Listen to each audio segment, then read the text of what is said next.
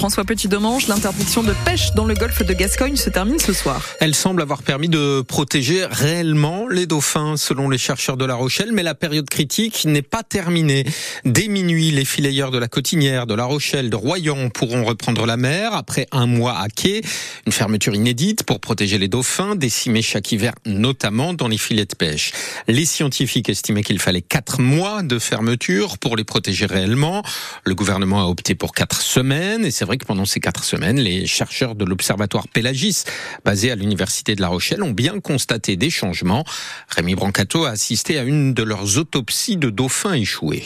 Deux corps de dauphins sont disposés sur les tables d'autopsie dans cette salle près du parking de l'université. Là, on a une petite abrasion qui est antémortem. C'est Sarah Wundt, vétérinaire épidémiologiste, qui supervise le travail. Il a l'air d'avoir de l'hémorragie, effectivement. L'un des deux dauphins s'est échoué sur une plage de l'île de Ré il y a quelques jours. Rien n'indique que la pêche soit en cause. Les animaux qui meurent de capture, euh, généralement, on va avoir euh, des marques linéaires euh, qui sont parallèles entre elles. Sur celui-là, on n'a pas de traces évidentes de contact avec un engin de pêche. Sur la vingtaine d'autopsies du mois de janvier, la vétérinaire a noté un vrai changement après l'interdiction de pêcher. Le dernier qu'on a fait juste avant la fermeture, c'était clairement un cas de capture hein, avec des marques très évidentes. Depuis ça, on n'en a plus. Ces dernières semaines, l'Observatoire Pélagis a noté une baisse des échouages de dauphins. Mais il est trop tôt pour faire un bilan de la période, alerte la biologiste Hélène Pelletier, car l'hiver n'est pas fini. Soit la période à risque est terminée et cette année la fermeture a eu lieu pile au bon moment, soit c'est comme l'an dernier, on a eu un pic d'échouage extrêmement élevé au mois de mars, et auquel cas on peut peut-être encore enregistrer des mortalités à ce moment-là. L'Observatoire organise aussi des survols de la zone. Les bancs de dauphins sont encore très nombreux dans les zones où la pêche va redémarrer. 1830 ont été retrouvés morts échoués l'hiver dernier. Et Rémi Brancato pour France Bleu à La Rochelle. Côté agriculteur, cette opération déminage pour Emmanuel Macron et Gabriel Attal à quatre jours du salon de l'agriculture et après de nouvelles manifestations hier à Marseille et à Dunkerque pour obtenir autre chose que des demi-mesures, disaient les manifestants. Le syndicat de la FNSEA et celui des jeunes agriculteurs sont reçus cet après-midi à l'Elysée par Emmanuel Macron. Le Premier ministre Gabriel Attal, de son côté, tiendra demain une nouvelle conférence de presse. Il évoquera notamment le projet de loi agricole suspendu depuis un mois et l'exécution des mesures déjà annoncées.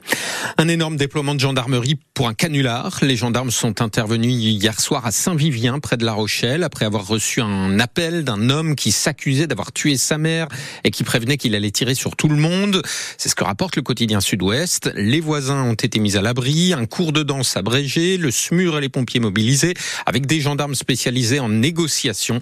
Il est finalement apparu deux heures plus tard qu'il s'agissait d'un appel mensonger. La maison est en fait occupée par un couple de personnes âgées.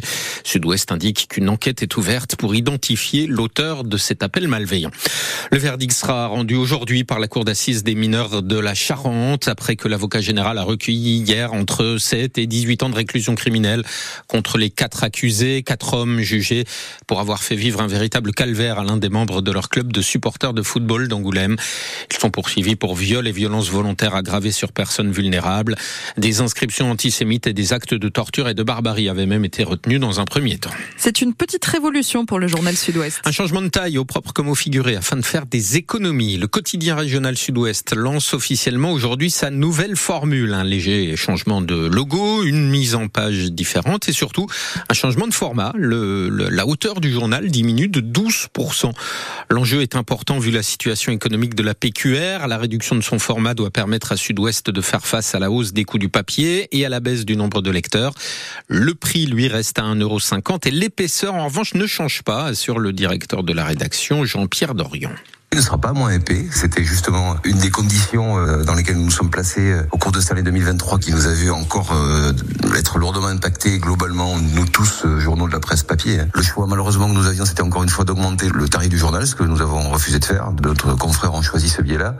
Et nous, pour ces raisons économiques-là, parce que c'est la première des causes qui nous a valu de, de faire ce choix, on a choisi de, réduire la taille et le format, non pas l'épaisseur. Et 12% d'économie, pour vous donner une idée, à l'échelle de ce qu'est l'économie du, journal Sud-Ouest, c'est 11 000 tonnes de papier par an Sud-Ouest, donc c'est 12% de, de, taille en moins, c'est un million d'euros, grosso modo, d'économie.